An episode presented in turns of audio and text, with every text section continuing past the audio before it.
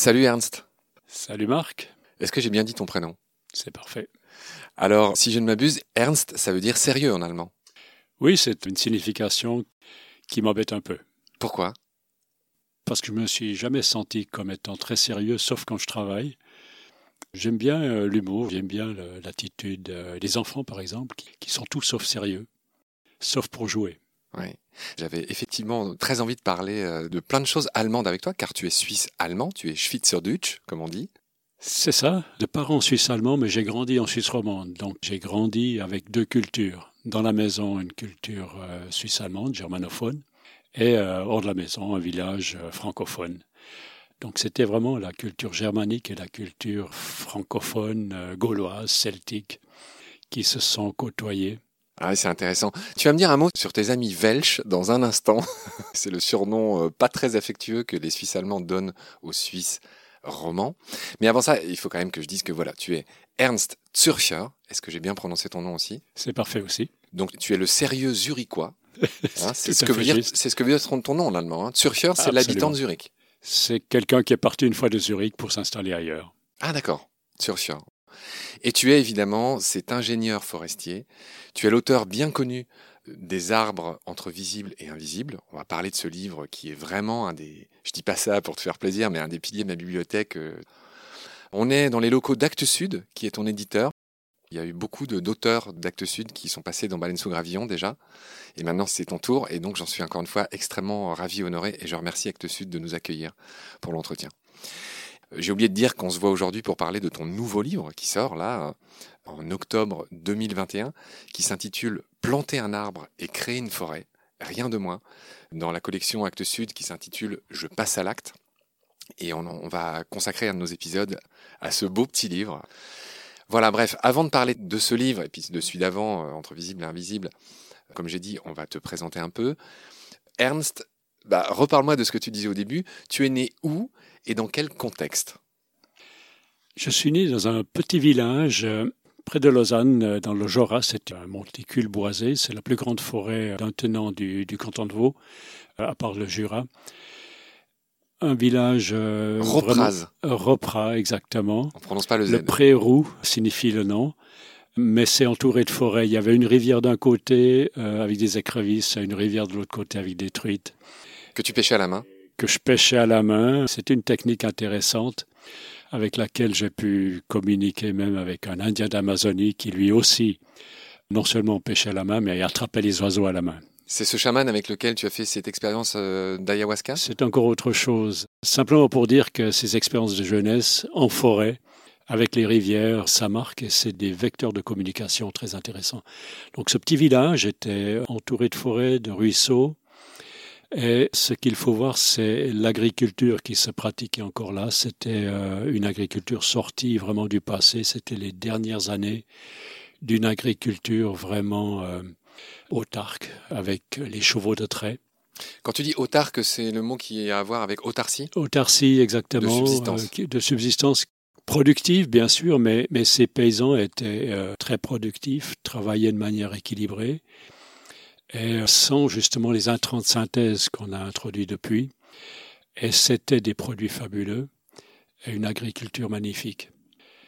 C'est donc ce cadre dans lequel cette agriculture avait lieu. Et moi, ce qui m'intéressait, c'est d'aller hors du cadre établi, d'entrer dans les forêts, ce qui m'a marqué. Alors pour préparer cette émission, j'en ai écouté d'autres. Euh, tu es passé euh, chez Thierry Lyonnais sur RCF dans cette belle émission qui s'appelle Visage, que j'écoute souvent. Et j'ai appris à cette occasion que ton papa était fromager. Oui, mon père était fromager. Mon père était fils de paysan, ma mère aussi. Mais lui a choisi d'être fromager. C'est un artisanat très intéressant au centre d'un village agricole avec les paysans qui sont à la fois cultivateurs et éleveurs qui produisent le lait. Il faisait quoi comme fromage? C'était du gruyère. Ah, évidemment. Alors, rappelle-nous tout de suite la différence entre le gruyère et l'emmental. c'est fondamentalement différent. Trou, pas trou. le gruyère des trous beaucoup plus petits et c'est le, processus de fermentation. Parce que moi-même, j'ai aussi appris le métier de, fromager. Au courant d'une interruption de mes études de 7 ans, j'ai eu une, une, phase assez mouvementée dans ma vie. De quel âge à quel âge? De 20 à 27 par là autour. T'as arrêté tes études? Oui, oui, complètement. Pourquoi? De saturation. C'était ce genre d'études, je ne pouvais plus continuer comme ça. T'étudiais quoi? J'étais déjà étudiant ingénieur forestier. Et ensuite, j'étais trop jeune pour endosser la responsabilité d'un ingénieur. Et là, j'ai interrompu les études. Euh, j'étais complètement en phase de transition ou de chamboulement total. Il y avait l'armée qui m'attendait pour euh, le service obligatoire. C'était donc à 20 ans. Depuis, c'est fini. Hein. La Suisse, c'est comme en France, c'est plus obligatoire. Ça a changé aussi. Et à ce moment-là, euh, j'avais carrément pris la décision d'émigrer pour éviter l'armée. J'étais non-violent, très profondément non-violent. Je me préparais à émigrer en Australie mais euh, en traversant l'Afrique. À un moment donné, dans ce voyage où je pensais vraiment changer totalement de vie, l'Europe m'a rappelé. J'avais même pas encore vu la Grèce et je quittais l'Europe, c'était brusquement euh, inimaginable. Tu peux pas faire ça. Donc finalement, cette idée de partir définitivement s'est transformée en voyage de six mois. On est revenu ensuite, très longue histoire, par l'Inde, par l'Afghanistan, par l'Europe euh, de l'Est. Ce que tu racontes, pardon de t'interrompre, me fait penser au parcours initiatique d'un Nicolas Bouvier. Oui, mais sans voiture alors. Oui, sans la Fiat 500 Topolino. Oui, c'est ça. C'était très puissant tout ce qu'on a vécu là, des choses difficiles mais magnifiques aussi. Au retour, j'étais pas comme j'aurais voulu être suite à un voyage, si on veut dire, initiatique. J'étais beaucoup plus faible que fort. J'ai commencé à reprendre avec les études, l'idée de refaire les études. J'ai une année de biologie interrompue, refaire la biologie. Est-ce que je fais la médecine? Un va-et-vient, une immense hésitation jusqu'au jour où j'ai compris il faut que tu apprennes un vrai métier. Et c'était un métier artisanal, le plus proche, le métier que je connaissais euh, de mon père, fromager. Donc euh, pendant deux ans, j'ai appris ce métier. Et j'ai appris à aider mon père à construire sa maison de retraite appris énormément aussi à ce moment-là. Et d'un jour à l'autre, en travaillant à la cave, parce que faire du, la fromagerie de gruyère, c'est pas seulement fabriquer le fromage, c'est soigner les fromages, les entretenir dans les caves pour les affiner. À ce moment-là, brusquement, c'était vraiment euh, une histoire d'une minute, une espèce de révélation. Maintenant, tu es prêt, tu peux terminer tes études. C'est bon, tu peux y aller. Dans cette même émission de Thierry Lyonnais, tu racontes que tu as eu l'idée de faire ingénieur forestier en écoutant le discours d'un de tes amis. Et tu t'es rendu compte que ce métier existait en écoutant un de tes amis parler de ça. C'est ça, exactement. C'était l'idée au départ. J'avais aucune idée d'un métier. Ça ne me serait pas venu à l'esprit d'avoir le même métier toute une vie. C'était impossible à imaginer. Et là, c'est un peu plus par euh, faute d'autre chose. J'avais aucune idée de ce que j'allais faire. Et c'est un ami qui m'a dit euh, je vais faire ingénieur forestier. Alors je lui ai dit, je viens avec toi. Tu as donc euh, fini ces études. Alors, moi, je ne savais pas que ce parcours initiatique que tu as fait, cette euh, interruption de 7 ans, qui apparemment pour ton plus grand bien, j'imagine que spirituellement, euh, c'est aussi ce qui t'a construit, c'est ce que tu as sous-entendu. Voilà, donc tu as fait ces études d'ingénieur forestier, et donc tu as commencé à travailler comme quoi? Quels ont été tes premiers métiers? Dans la formation d'ingénieur forestier, on a des études qui durent 5 ans donc une année de stage. Donc, euh, comme ingénieur forestier, j'ai travaillé euh, en foresterie de montagne, en Valais, et euh, dans une région neuchâteloise, dans des conditions jurassiennes. Et là, vraiment, c'est le, métier du terrain qu'on pratique déjà comme étudiant juste avant de faire son diplôme. Et ensuite, les livres m'ont toujours intéressé, la, la science m'a toujours intéressé. J'ai toujours rêvé de laboratoire et de choses comme ça comme gamin. J'avais mon petit laboratoire clandestin euh, à côté de ma chambre à coucher. Toute une histoire là aussi, l'alchimie me fascinait. Parfait petit chimiste euh, C'est ça, oui, qui faisait ses bombes puantes qu'il allait expérimenter dans les cinémas. Donc, la science m'intéressait, la recherche m'intéressait beaucoup. Un prof très important euh, propose un sujet de thèse pour qui ça pourrait intéresser. Donc je me suis lancé ainsi dans une thèse de recherche. Et ça m'a amené dans l'enseignement parce que comme thésard, on est assistant d'enseignement aussi. Et là, j'ai appris le métier d'enseignement aussi. Pendant que tu parlais, je me disais que je, manquais à tous mes devoirs, entre guillemets, euh, habituels. On n'a pas dit le prénom de ton père et on n'a pas dit le prénom de ta maman, ni ce que faisait ta maman. Alors mon père s'appelait Hans, Hans Franz, donc euh, Jean-François en français, et ma mère s'appelait Elisabeth. Elisabeth. C'était quoi C'était une femme au foyer oui, on peut dire ça, mais c'était plus que ça. C'était une femme du foyer, une femme qui, qui était le noyau de la, famille et, qui savait exactement ce qu'elle voulait avec sa famille. Une fermière? Elle était d'une famille paysanne, mais une grande famille paysanne, plus une communauté paysanne. C'était des grandes fermes avec euh, plusieurs frères, avec, un peu patriarcal. Pour être tout à fait complet, euh, pardonne-moi de t'interrompre, Ernst, euh, tu es d'ascendance, je ne sais pas si on dit ça comme ça, mais protestante. Tu es d'une famille protestante et mhm. là aujourd'hui, tu, tu es non pratiquant. Je ne peux pas dire que je suis non pratiquant. Euh, je fais toujours la différence entre euh, la spiritualité d'une religion et euh, la structure qu'elle a prise. Donc la spiritualité chrétienne est très très intéressante. Les révolutionnaires en fait. Et ce que l'Église en a fait, c'est encore autre chose. Donc on pourrait aussi aller très loin dans ce sens-là. mais la spiritualité compte pour moi jusque dans le travail des scientifiques parce que pratiquer la spiritualité, ou bien autrement dit, pratiquer la pensée, c'est aussi pratiquer une forme de spiritualité. Et savoir en quoi consiste la pensée nous met au clair sur ce que devrait être la spiritualité. Voilà. Et par rapport au protestantisme, je pense que ça a été intéressant de pouvoir grandir dans un milieu comme ça parce que c'est un milieu qui, qui a pris l'habitude de penser les choses par lui-même, de lire les textes euh, par lui-même sans qu'on les lui explique. Ça, je pense que c'est une école intéressante.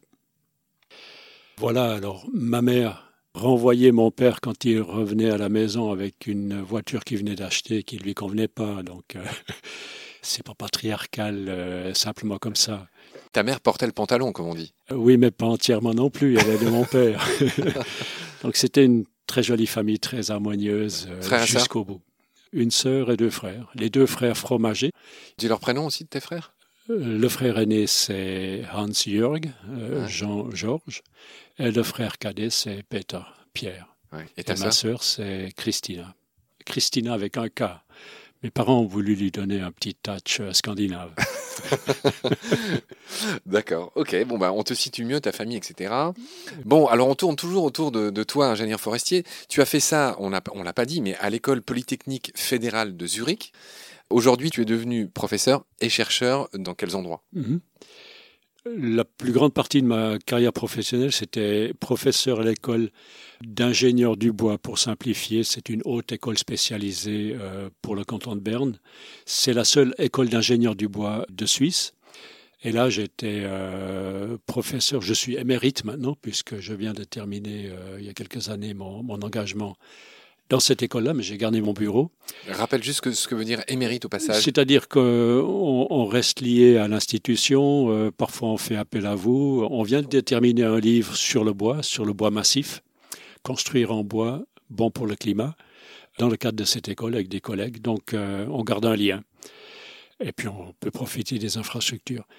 Et en même temps, et plus longtemps encore que dans cette école-là, j'étais chargé de cours à l'école polytechnique de Lausanne, mais aussi à celle de Zurich, euh, où j'ai été formé. À Zurich, c'était pour l'anatomie du bois, la structure du bois, et à Lausanne, c'était pour le bois comme matériau durable. Alors c'est pas pour caser tous les épisodes de Baleine sous gravillon que j'ai fait, mais je trouve qu'il y a des parentés et j'aime bien tisser des liens, jeter des ponts entre ben, toi et les plantes et d'autres. Et il se trouve que j'ai fait une émission sur la bardane. Tu sais, cette plante qui a inspiré le velcro. Tu le sais sans doute mieux que personne, le velcro a été imaginé par un autre Suisse qui s'appelait Georges de Mestral. Et, le lien est ténu, et il vient de me venir là, parce que je me souviens de cette émission. C'est qu'en fait, ce, fameux Georges de Mestral, il a fait l'école polytechnique de Lausanne, si je ne dis pas de bêtises. Bah oui, il me semble. je crois que c'était un Neuchâtelois. Une des plus grandes écoles de Suisse, voilà. Oui, oui, ces deux écoles polytechniques sont, ont une très très grande réputation. Euh, c'est vraiment des profs. Euh, Zurich euh, a, eu des gens comme Pauli, comme Einstein, etc. C'était des, et c'est encore des écoles fabuleuses. Hein, Günther Pauli Wolfgang. Wolfgang Pauli. Et Albert Einstein, etc. Et Lausanne a aussi une ascension magnifique.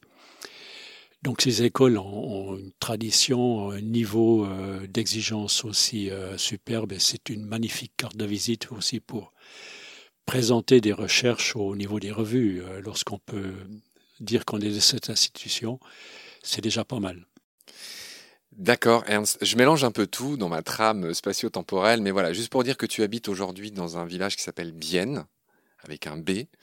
Tu es marié à ton tour, tu as eu deux enfants, et ta femme, dont on peut aussi dire le prénom si tu veux, est infirmière. Je mhm. trouvais que c'était un beau métier aussi et qu'elle méritait d'être citée dans ce premier épisode. Oui, merci, c'est très sympathique. Elle s'appelle Christiane, elle est infirmière de formation aussi, puéricultrice ou jardinière d'enfants. Et les deux enfants, euh, Marie-Lie, notre fille, et Fabien, le fils, euh, sont restés dans le domaine de la santé des soins, psychothérapeutes et cardiologues. Donc, et moi, j'essaye de m'occuper de la santé de la forêt. Il y a un lien aussi qui me paraissait intéressant de tisser. J'en tisse un autre. Ernst, tu me permettras de décocher un immense bisou à ma propre maman, qui s'appelle aussi Christiane. C'est bien. On le voit, tu as fait cette carrière d'ingénieur forestier que tu racontes dans tous tes livres, etc. Donc j'insiste pas trop là-dessus. Tu es très connu pour ce livre que tu as écrit, que tu as commis en 2016, qui s'intitule Les arbres entre visibles et invisibles. Et là, il faut que tu racontes quelque chose, c'est que cette année-là, c'était un peu l'année des arbres. C'est-à-dire que la même année, en 2016, est paru l'autre grand livre sur les arbres de Peter Wohlleben, qui est aussi un forestier allemand, si je ne dis pas de bêtises, et qui a écrit un livre qui s'intitule L'intelligence des arbres. Et quand on a préparé tout à l'heure l'émission, toi et moi, tu m'as raconté quelque chose que j'aimerais que tu dises maintenant. Il y a une petite anecdote sur cette année des arbres 2016. Deux immenses bouquins sont sortis, dont le tien, mais aussi celui de Peter Wolleben. Quelle est cette anecdote qui vous lie? Oui, c'est assez curieux. C'est un, un, éditeur que je connaissais depuis longtemps, mais que j'avais plus réentendu ou revu depuis plusieurs années. J'étais à mon bureau, il me téléphone en disant Est-ce que vous auriez, par exemple, par hasard, quelque chose sur les arbres manuscrits? Sur les arbres euh, parce qu'il se passe quelque chose d'incroyable. Il y a une vague qui est en train de prendre de la force autour des arbres d'un certain Peter Wolleben, un forestier allemand. Est-ce que vous auriez quelque chose? Et moi, je lui dis euh, oui, bien sûr. Je, viens de terminer un manuscrit. C'est destiné à Actes Sud. Je suis en train de travailler là-dessus. C'est prévu de le sortir en 2017. Moi, je le veux en 2016 sa réponse. Je le veux tout de suite, euh, je veux une traduction tout de suite, je veux organiser la traduction, je veux que ça sorte tout de suite en édition allemande. Pour surfer sur la vague pour profiter de cette vague. Donc je les ai mis en contact, lui et Actes Sud, pour les questions de droit d'auteur. On a fait ensuite deux contrats. Puis ça a permis à fléchir Actes Sud pour avancer l'édition d'une année. Donc ce livre, Les arbres entre visibles et invisibles, n'est pas sorti en 2017, mais en 2016, grâce à cet éditeur suisse qui voulait tout de suite, mais alors même rapidement, une version allemande. Donc les deux livres sont sortis simultanément à l'automne 2016. Alors en France, on avait déjà aussi beaucoup parlé des arbres parce qu'il y a eu ce film avec Francis Allais, qui est un de tes grands copains, qui a d'ailleurs préfacé les arbres entre visibles et invisibles. C'est Francis, qui est un de tes grands amis, qui l'a préfacé, ce livre. Jusqu'à aujourd'hui, vous donnez des conférences ensemble, etc. Lui, il a pris place dans un film fabuleux de Luc Jacquet. Je te laisse nous en parler. Oui, alors tout d'abord le terme copain ne reflète pas la réalité. Francis Allais est une personne pour qui j'ai une telle admiration que j'ai tout de suite euh, repéré lorsqu'il y avait des conférences déjà il y a des années autour des arbres il y a un respect énorme, en tout cas de ma part, à son intention.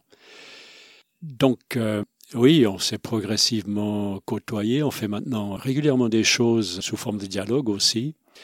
Et son film est sorti aussi avec euh, Il était une forêt. Au sujet de ce film, je m'attendais euh, franchement à un peu plus. Il est sorti quand le film? 2014 peut-être, quelque chose comme ça. Je ne sais pas exactement. C'est avant vos livres en tout cas. Lui était du même avis, mais ça n'a pas pris la forme qu'il aurait voulu. On n'a pas assez parlé des peuples premiers. Parce que les forêts sans les gens, sans les hommes, sans les humains, c'est pas entièrement ça. Parce que ces forêts anciennes, ces forêts amazoniennes, africaines, euh, ensuite j'ai vécu quatre ans en Afrique. Et pour moi, ce qui est intéressant, c'était d'entrer en contact avec ces gens-là. Donc, euh, j'avais trop peu euh, le message des gens des forêts dans ce film, mais c'est un détail. Hmm, le fait que tu le dises, euh, enfin voilà, lui, donne son importance. Ernst, j'aimerais que tu me parles de tes rapports avec Peter Wolleben. Vous êtes forcément croisés, vous êtes forcément parlé. Je vois que tu souris, tu, tu secoues la tête, tu ne l'as jamais vu. non, ça s'est jamais croisé. Ma femme dit toujours, mais prends contact, etc. Mais d'abord une question de temps. Mais je dois dire que je préfère euh, vous n'êtes pas d'accord sur tout On n'est pas d'accord sur tout, non, non, certainement pas. Mais ça, ça m'empêche pas de parler avec quelqu'un. J'aime bien être en désaccord avec quelqu'un et puis d'en parler. C'est pas un problème. Est-ce que tu saurais me résumer, mais vraiment de manière très très courte, les petits points de désaccord que vous avez? Oui, par exemple, euh, il y a une manière de mettre euh, une interprétation de ce que fait la nature avec ce que nous on fait en tant qu'humains. Il parle du être qui prend soin de ses petits. Tu trouves que c'est un peu anthropomorphique? Oui, on peut employer ce terme, exactement. Et en faisant ça, on s'empêche d'en apprendre beaucoup plus. C'est clair que pour un arbre, c'est important que sa régénération fonctionne, réussisse, mais c'est pas que ça. Et là, euh, en y mettant tout de suite cette interprétation hâtive, on ne comprend pas que, au départ, cet arbre, il est dicté par la profusion, la générosité. Et c'est des millions de graines qui sont produites par cet arbre qui vont germer et c'est un parterre vert de jeunes êtres avec leurs cotylédons énormes. Sur ces millions, c'est seulement quelques-uns qui vont devenir des vrais arbres et le reste, c'est pour alimenter le sol. Et c'est bien plus intéressant où le cerisier, le merisier qui fleurit, cette floraison beaucoup, c'est disproportionné et c'est ça le message intéressant, c'est cette profusion, cette générosité de la nature qui est trop peu mise en, évidence. Est-ce que ça explique que vous ne vous soyez jamais parlé Et qu'est-ce que lui te reproche? Oh, j'ai aucune idée, j'en sais rien. Est-ce qu'on n'a pas de dissensions Non, non, non on n'a pas d'histoire. Vous n'êtes pas d'accord sur tout. Mais on n'a jamais polémisé là-dessus. Il est notoire que vous soyez tous les deux de langue maternelle allemande, je trouve. Euh, allemande et suisse-allemande, c'est allemande et suisse-allemande. Deux langues différentes, mais deux langues différentes, mais c'est quand même euh, bon. Euh, elles sont proches quand même. C'est un peu comme, je sais pas comment dire, comme, bah, comme le roman et le français, un peu. Mhm, bon. Si tu es d'accord, Ernst, voilà, on, va finir ce premier épisode déjà bien obèse sur toi, d'où tu viens, ces, ces, fameuses années de break dont tu nous as parlé, ces parcours un peu initiatiques que tu as eu, jusqu'à ce livre qui a changé ta vie en 2016. Je te propose qu'on s'arrête là pour ce premier épisode. J'aurai le plaisir de te retrouver très vite pour la suite. Prends soin de toi, Ernst. Auf. Ça, c'est quoi C'est Auf Wiederhören? Auf Wiederlauschen en allemand. En suisse on dirait Wiederlausen. Bon, impeccable. Merci pour nous avoir appris ce, ce petit mot de Schweizerdeutsch au passage. À bientôt, Ernst. Salut.